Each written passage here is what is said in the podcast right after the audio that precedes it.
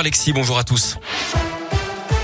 À la une, ils ne s'arrêteront pas là. Les chauffeurs de poids lourds de taxi ou de VTC, mais aussi les agriculteurs et les pêcheurs se sont mobilisés hier un peu partout en France. Opération escargot, barrage filtrant, ils ont protesté contre la hausse des prix du carburant et promettent déjà de recommencer. Car pour certains professionnels, il en va de l'avenir de leur entreprise. Manuel Arondel est paysan, membre de la Confédération paysanne en Savoie. Il a participé au blocage de la raffinerie de Fézin hier, l'une des plus importantes de la région. Dans l'après-midi, les tracteurs et autres semi-remorques ont dû quitter les lieux sur décision de la préfecture du Rhône. Difficile pour l'agriculteur de contenir sa colère. Écoutez-le. Le combat est juste, euh, c'est simplement la survie des fermes. Et puis euh, malheureusement, ben voilà, ils nous ont dit euh, vous dégagez ou on va vous rentrer dedans. Donc comme on leur a dit, n'oubliez pas que nous on nourrit vos enfants. Et quand il y aura plus de paysans, et eh ben comment vous ferez quoi? Pense que le gouvernement, il se rend pas compte de la gravité de la situation sur euh, des entreprises.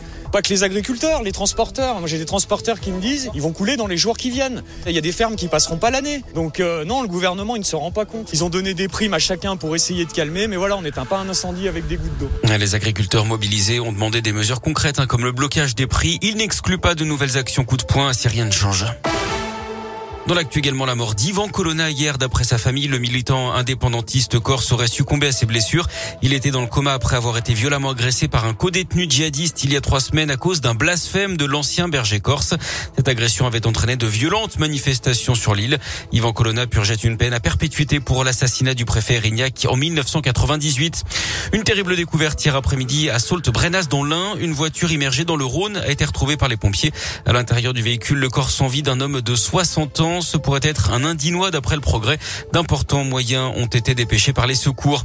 Un individu interpellé samedi après-midi dans une grande surface de Vals près le Puy en Haute-Loire. Il avait vidé un carton contenant un siège réhausseur pour mettre à la place des appareils high-tech. Cet homme de 41 ans est ensuite passé en caisse pour payer 21 euros le prix du siège enfant.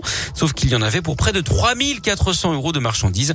Il a finalement été arrêté grâce à la vidéosurveillance. Il sera prochainement convoqué devant la justice. Les Dalton refont parler d'eux dans la région. Le collectif de rappeur lyonnais tiré au paintball sur un bâtiment administratif de la préfecture hier soir à Lyon. Il pensait viser le logement du préfet de région Pascal Mayos. Ils l'ont d'ailleurs expliqué dans une vidéo. Sauf que d'après le progrès, ils se sont trompés de cible et ont aspergé un bâtiment abritant les services finances et ressources humaines.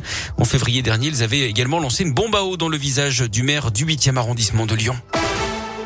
Du foot, que gagnent les joueurs de Ligue 1 L'équipe dévoile aujourd'hui ce que touchent les stars du championnat. En tête, on retrouve Neymar avec 4 millions d'euros bruts par mois sur les 23 premiers de ce classement. 21 jouent euh, au PSG. Dans la région, Ndombele et Boateng pour l'OL figurent dans le top 30 avec 350 000 euros bruts par mois. Saint-Etienne Casery est à 290 000. À Clermont, 50 000 euros bruts pour Bayo.